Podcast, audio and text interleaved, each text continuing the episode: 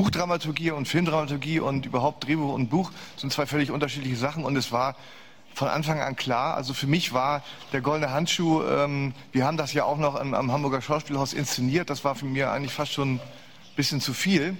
Äh, ähm, für mich ist dann so ein Buch abgeschlossen, ich gehe den gern zum, zum nächsten über. Und zum anderen war das, war mir das, äh, war das völlig klar, dass wenn, wenn Fatih den Film macht, dann macht er den so, wie er sich das äh, vorstellt. Er hat mich freundlicherweise immer so ein bisschen eingeweiht, also da, beziehungsweise ich habe äh, Drehbuchfassungen äh, zu lesen bekommen und hatte daran aber auch überhaupt nichts auszusetzen. Im Gegenteil, ich fand die strittigen Fragen, also die, die filmdramaturgischen Fragen gut gelöst, vor allem das Ende und so. Und insofern ähm, war, war, ich jetzt irgendwie äh, in die, äh, also ich würde jetzt nicht sagen, dass ich beratend oder, so in, in, das, in den Film involviert war. Ich, wir sind uns, glaube ich, freundschaftlich gewogen und deswegen war das klar, dass ich dann auch mal auf dem Set auftauche und äh, Mitspiele. So, aber ja, mitspielen, naja.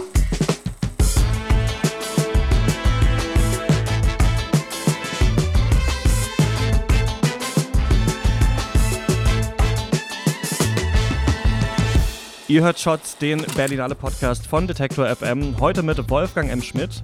Hallo. Fatih Akins, der goldene Handschuh, Marie Kreuzers, der Boden unter den Füßen und Hans-Peter Mollands, Outstealing Horses. Ich bin Christian Eichler. Hi.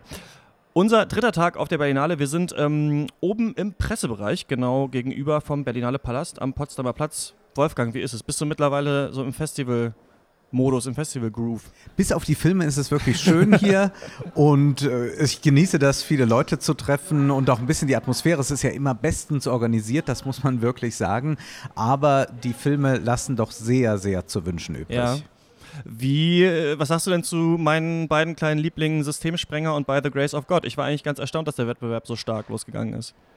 Systemspringer ist bis auf die Fernsehästhetik, die er sehr häufig bedient, schon ein starker, radikaler Film. Also ich hätte mir nicht nur inhaltlich eine solche Radikalität gewünscht, sondern auch eben auf formaler Ebene. Und bei dem neuen Film von, von François Ozon muss ich sagen, dass das doch weit hinter zum Beispiel Spotlight zurückbleibt. Man hat viele Filme ja über Missbrauch in der katholischen Kirche schon gesehen und der erzählt das nochmal sehr brav nach, lässt verschiedene Opfer zu Wort kommen, was äh, sicherlich ein Panorama bietet dann auf diese Fälle. Er tastet auch hin und wieder an, wie kann es eigentlich sein, dass nicht nur Einzelne schweigen, sondern eine Institution schweigt, Eltern ja. wegsehen, eine Gesellschaft eigentlich wegsehen. Aber er kommt dann nicht darüber hinaus. Also er bleibt dann doch sehr im Individualistischen hängen und ich finde, das ist dann einfach ein bisschen zu sehr ein Film, der dahin plätschert und man sagt dann schlimm, schlimm, das, was da so alles war, mhm. aber mehr kommt dann nicht. Mir hätte eigentlich gefallen, dass es nicht nochmal diesen großen Knall gab, sondern dass wir uns tatsächlich nur im Privaten bewegen, weil wenn das Private so weit ausdifferenziert ist, wie ich das schon in dem Film gesehen habe, dann finde ich das eigentlich ganz gut, wenn man wirklich nochmal in verschiedene Schichten reingeht, in verschiedene ähm, Ansichten verschiedener Familienmitglieder und so weiter. Hast du auch Öndök gesehen? Das war welcher Film? Dieser in der mongolischen Steppe. Nein. Ähm, okay, da hast du nichts verpasst. Okay. ähm, ansonsten kann ich mal sagen, äh, ich war mal auf einer, auf einer Party, auf der Party Perspektive Deutscher Film. Ich habe letztes Jahr gar nicht ähm, mir das nicht gegeben und dachte, ich gehe jetzt mal auf so eine Berlinale Party und ich kann sagen, es ist wie jede Branchenparty, wie man sich vorstellt. Es hat so ein Trio aufgelegt, die hießen die Malaga Boys und es kamen nur so Hits der 70er und 80er und man hat Bionade getrunken. Also für alle, die nicht hier sind, nichts verpasst. Ich gehe lieber früh ins Bett. das ist auch nicht schlecht. Ähm, Dir wurde aber, da wollte ich noch mal ganz kurz mit dir drüber reden, denn ähm, Malte, den wir gestern hier gehört haben, der war heute auf einem Empfang der Kinogilde und da wurde sehr, sehr gejammert, meinte er. Es sind ja neulich die Zahlen jetzt rausgekommen, ähm, immer weniger Leute gehen ins Kino und dort wurde auch gesagt, wir müssen eigentlich gegen das große böse Netflix äh, zusammen kämpfen. Aber dir wurde auch ein äh, Flugblatt in die Hand gedrückt hier, oder? Vom, vom Cinemax. Also da, auch im Kino ist auch nicht alles so ganz rosig. Genau, es geht darum, dass die äh, Kinoangestellte bei, bei Cinemax und, äh, und CineStar sehr äh, schlecht bezahlt werden oder sie sagen, dass sie sozusagen äh, etwas über Mindestlohn bekommen, aber darum mhm. jeden Cent kämpfen müssen.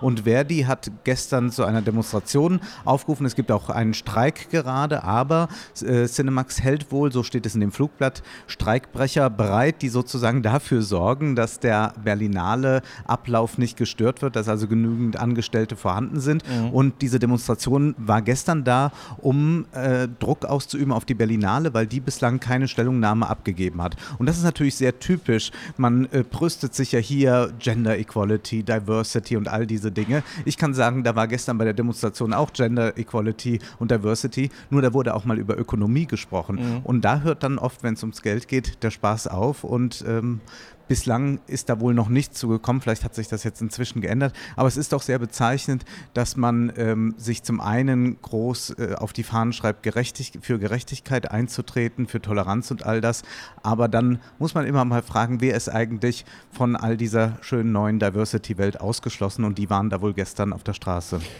das merkt man ja oft ne, im Kino oder auch so bei linker Politik, dass oft so die, die ganz unten sind, die Ausgeschlossenen, eigentlich eher selten vorkommen. Ne? Also gerade ja. Repräsentation ist gerade das mhm. große Thema, aber ähm, ja, der Klassenkampf ist eine andere Geschichte.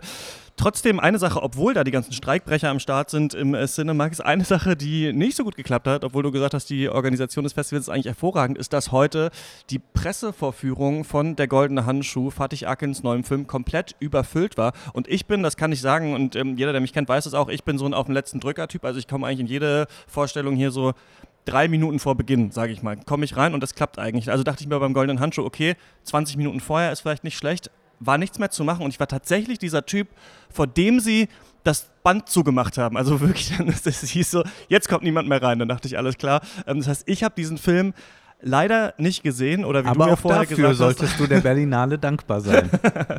ähm, aber ich werde ihn noch schauen. Es gibt eine extra Presseverführung, die läuft gerade jetzt, in die kann ich nicht genau. Ich habe mir für morgen noch ein Ticket ergattert. Also musst du mir jetzt erzählen, ähm, wie denn dieser Film war. Der neue Film von Fatih Akin, Verfilmung des Heinz Strunk-Romans von 2016. Ja, der Film, auf den wahrscheinlich die meisten Augen geschaut haben. Wie hast du das erlebt? Dieser Film ist vollkommen misslungen. Es ist entsetzlich eigentlich, dass Fatih Akin äh, zwei gute Filme ja gemacht hat, gegen die Wand und auf der anderen Seite.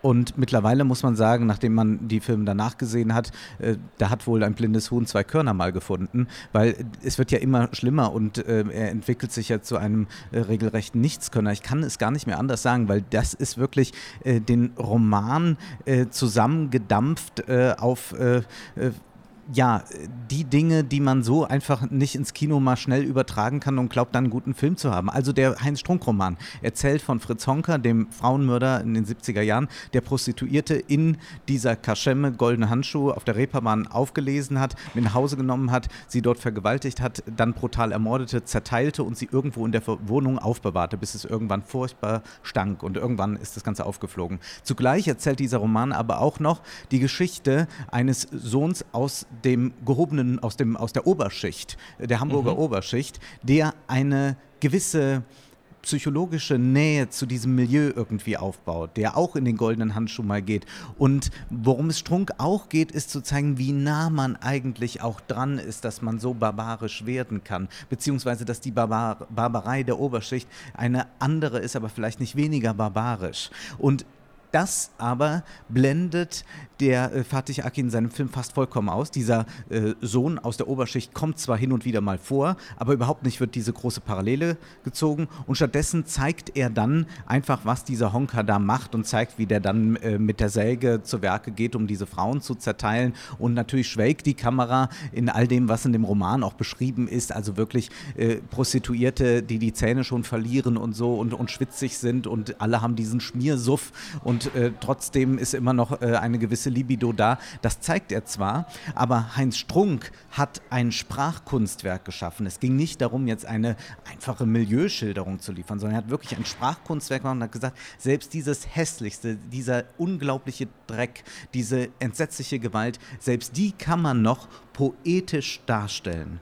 Da kann man noch einen ganz künstlerischen, äh, ästhetizistischen Zugang äh, beinahe finden. Und genau das kann Fatih Akin mit seinem Film nicht. Das sind Bilder von der Kneipe und von Honkers Wohnung, so wie man eben so dieses Milieu zeigen würde. Das ist handwerklich nicht ganz schlecht, aber das hat überhaupt nichts von dieser erstaunlichen ästhetischen Qualität, die äh, Heinz Strunk da mit seinem Roman vorgelegt hat.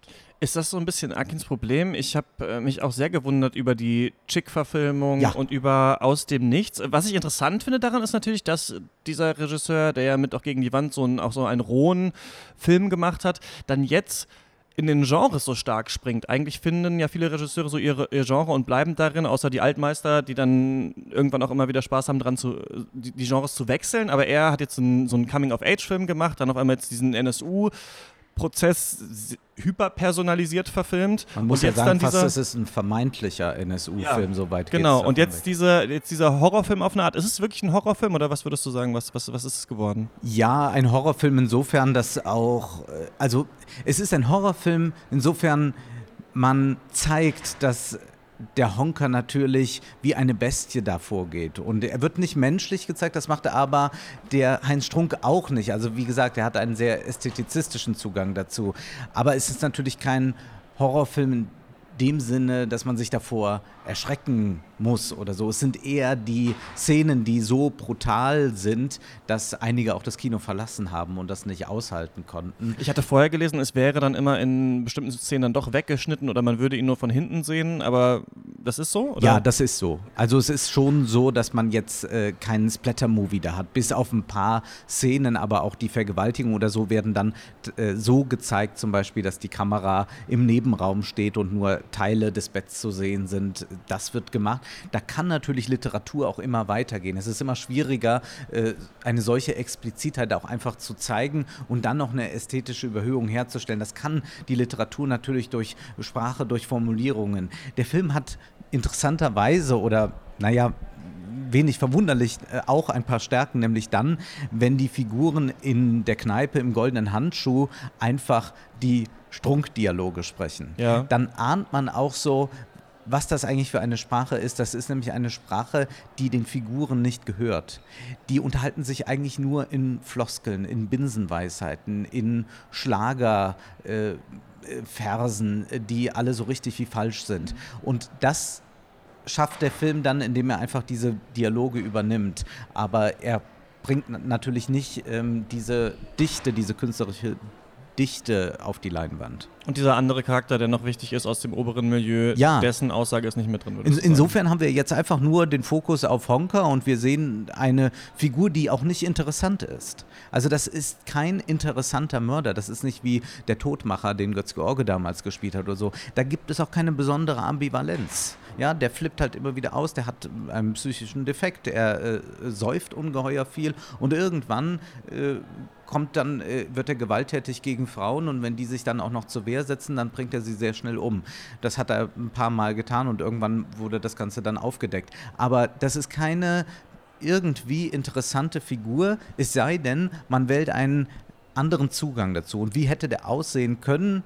Ich würde sagen, Akin hätte einen experimentellen Zugang wählen, äh, wählen müssen. Und er erzählt hier einfach die Geschichte eines Frauenmörders. Das reicht aber mit einer so eindimensionalen Figur nicht. Er hätte das Ganze viel mehr öffnen müssen, hätte viel mehr Milieu zeigen müssen. Vielleicht auch mal zehn Minuten ähm, nur nur die, die, die Pissrinne in der Kneipe wegen mir. Ja? Also das ist nämlich etwas, sowas, was ähm, Strunk in seinem Roman wunderbar beschreiben kann. Und hätte er sich von diesen einfachen Erzählmustern gelöst, dann wäre das vielleicht was geworden. Dann hätte er tatsächlich die Sprache des Romans in eine Filmsprache übertragen können. Aber so erzählt er einfach einen Plot nach und der Plot ist relativ simpel. Ein Problem, das du ansprichst, was auch vielleicht ein anderer Film ein bisschen hatte, nämlich Outstealing Horses von Hans-Peter Molland, der auf einem ähm, Roman basiert. Jetzt ich hier Von Per Pettersen. von Per Pettersen, ganz genau. Und kurz vorher müsste ich nur sagen, dass es ganz witzig ist, dass Hans-Peter Molland auch diesen ähm, Liam Neeson-Actionfilm Hard Powder ähm, macht. Und Liam Neeson hat ja neulich in einem Interview zu diesem Film Hard Powder gesagt, wo es um so Rachefantasien ging, dass er mal als, äh, ich glaube, eine Freundin äh, von ihm, von einem schwarzen Mann ähm, verletzt wurde, er so der, äh, durch die Straßen gegangen ist und von einem Schwarzen angefallen werden wollte, um ihn dann verprügeln zu können. Und deswegen gibt es jetzt so einen Shitstorm auf Twitter und so weiter. Ist Liam Neeson ein Rassist oder ist er gerade kein Rassist, weil er gesagt hat, dass er mal rassistische Gedanken hat und so weiter. Dazu musste sich Hans-Peter Molland jetzt auch äußern und hat natürlich Liam Neeson in Schutz genommen, weil er in seinem neuen Film mitspielt, der jetzt halt eine denkbar schlechte Publicity bekommt. Ich sage das nur auch, weil noch witzigerweise ich am Dienstag mit Liam Neesons Synchronstimme spreche, mit Bernd Rumpf, das mir angeboten wurde, auch äh, um quasi ähm, in Verbindung auch mit diesem Film und den werde ich auch mal fragen, was er davon hält oder, oder beziehungsweise würde mich interessieren, wie man eigentlich so als Synchronstimme lebt, wenn du immer so eine berühmte Person hast, die so mit dir verknüpft ist, für die du dich ja aber eigentlich nicht rechtfertigen willst. Also keine Ahnung, daran musste ich auf jeden Fall denken. Hast du es mitbekommen, diesen, diesen Liam Neeson Ja, ist ein bisschen wie bei Tommy Pieper und Alf, ne? der ja auch nicht die Stimme immer so. Nein, ich habe das natürlich mitbekommen. Ich fand diese Aussage sehr merkwürdig, habe auch nicht richtig verstanden, warum er das irgendwie preisgibt, was er immer für eine Fantasie hatte Ja. und wie schlimm die war. Das ist so, er hätte jetzt auch sagen können, äh, welche Masturbationsfantasie er irgendwann mal hatte. Also ich verstehe nicht so den Sinn dahinter, was er damit aufdecken wollte. Ähm, Zumindest, äh, also leuchtet mir das gar nicht ein. Vielleicht wird er ein bisschen altersverwirrt und erzählt einfach mittlerweile irgendwelche Sachen. Sind, na, mal schauen. Ähm, darum wollen wir aber gar nicht, darüber wollen wir aber gar nicht sprechen, sondern um den Film Outstealing Horses, der eben auf einem äh, Roman basiert ist. Stellan Skarsgård spielt einen alten Mann, der in Norwegen einsam in einer Waldhütte wohnt, bis er dort einen anderen Mann trifft, der wohnt nebenan, den er aus Kindheitstagen noch kennt, die sehr, sehr tragisch waren. Und dieser Film ist so eine Art Verflechtung aus Erinnerungen an einen Sommer 1948 nach der deutschen Besetzung, Besatzung in ähm, Norwegen und man merkt wirklich, dass hier so ein Erinnerungsroman verfilmt wurde, denn wir sehen eben ganz viele Erinnerungsfetzen und da merkt man so richtig, dass sich das für einen Roman, glaube ich, gut eignet. Ich weiß nicht, ob du den gelesen hast. Ja, und der Roman ist großartig. Ja. Und ja, wie fandst du denn das? Wie fandst du jetzt den Film im Vergleich zum Roman? Entsetzlich. Also es ist überhaupt nicht gelungen.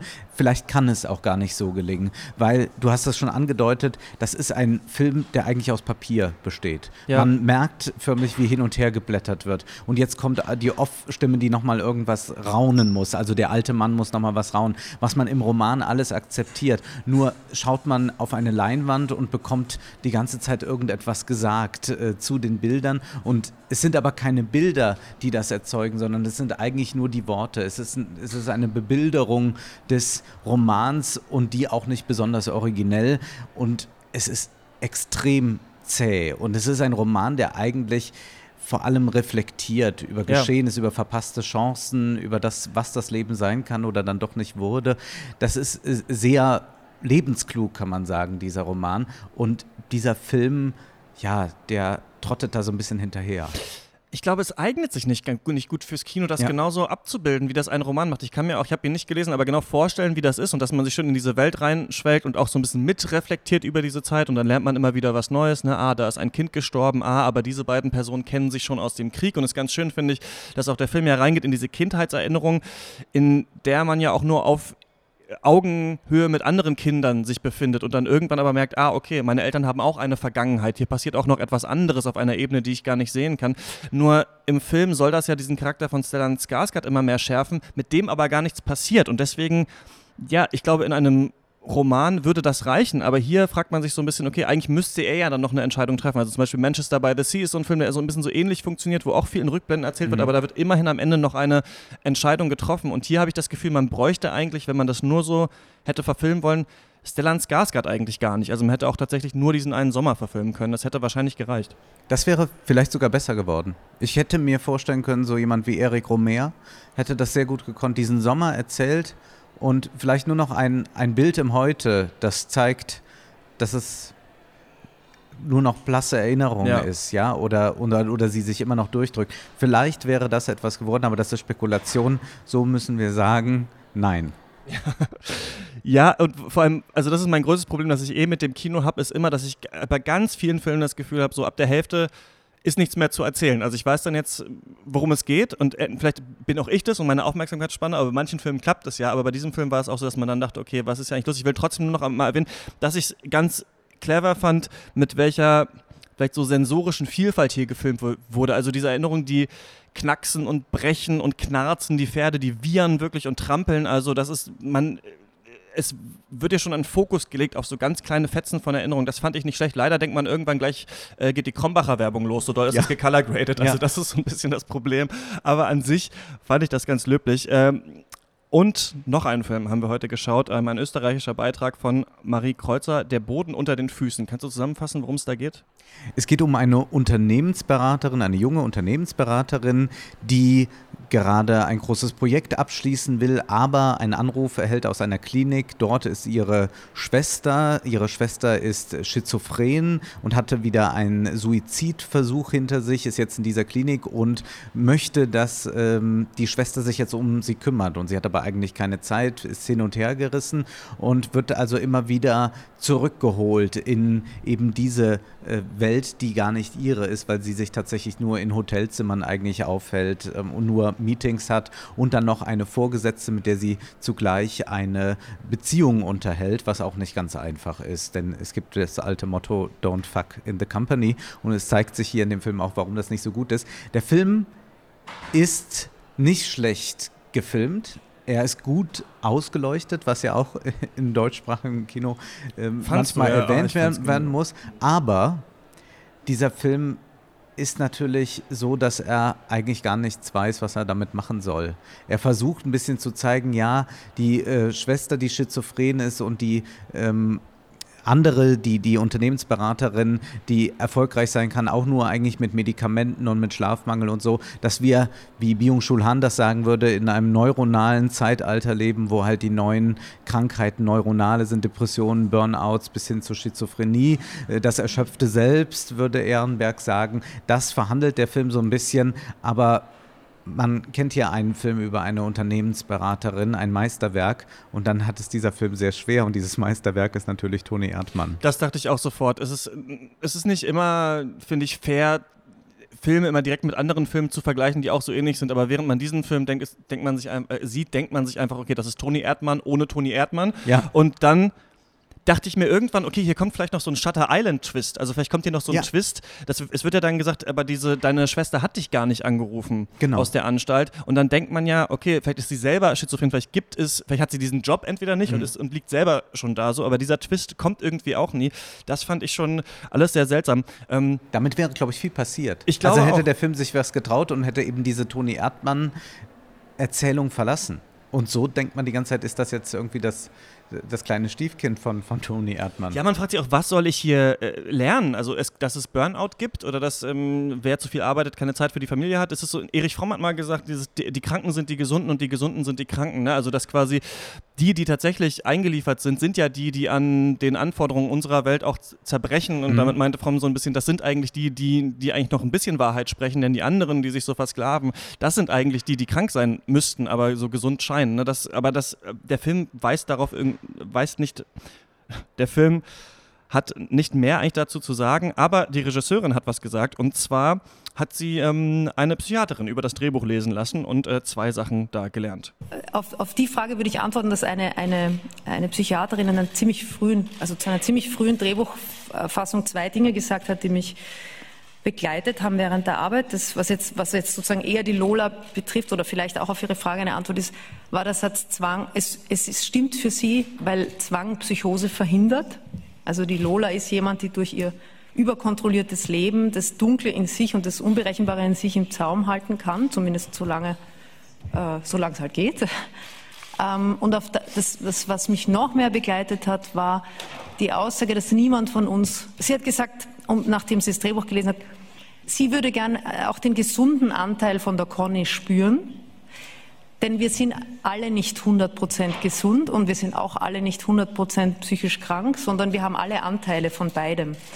Ich fand, ab und zu hatte der Film ganz paar schöne visuelle Ideen. Dieser Teppichboden in diesem Büro und dann essen die da so McDonalds-Burger und sowas, das fand ich irgendwie so ganz gut getroffen. Aber sonst, ja, irgendwie, glaube ich, hat man in zwei Tagen vergessen, oder?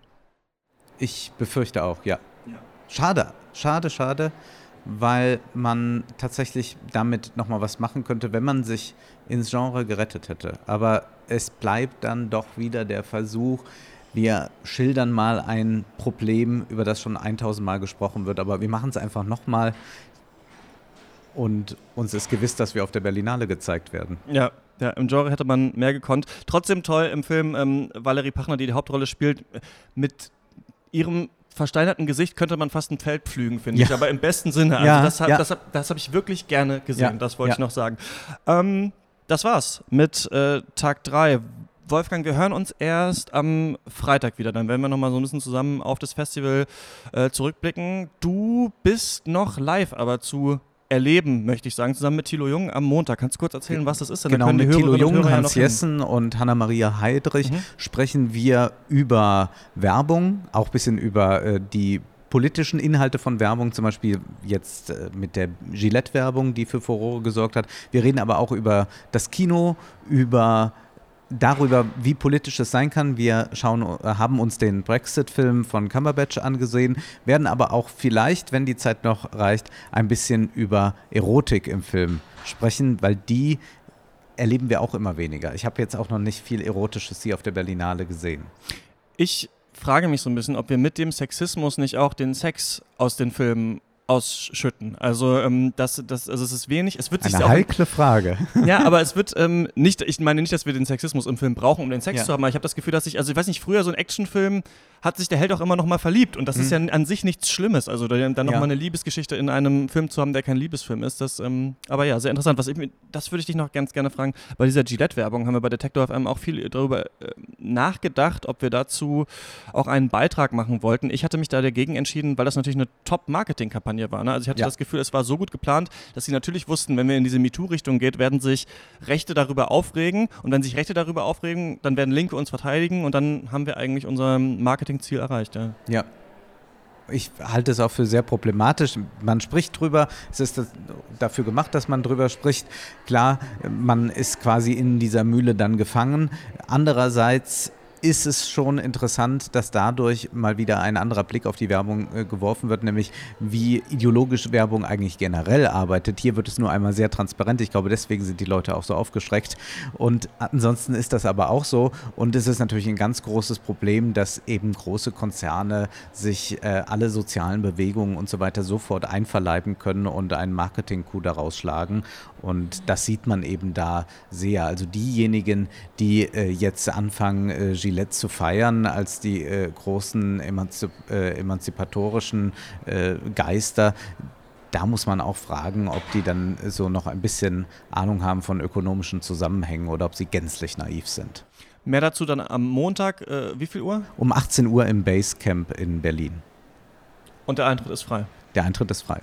So wie zu diesem Podcast. Das war es Mittag 3 von der Berlinale. Wir hören uns morgen wieder. Dann spreche ich mit dem Filmhistoriker Andreas Kötzing. Vielleicht nochmal über den Goldenen Handschuh, wenn wir den bis dahin geschaut haben. Und natürlich auch über weitere Filme.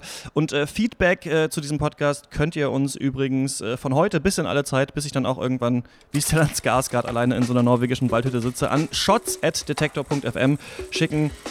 Bis morgen. Viel Spaß auf der Berlinale im Kino und beim Stream. Tschüss und danke, Wolfgang. Vielen Dank.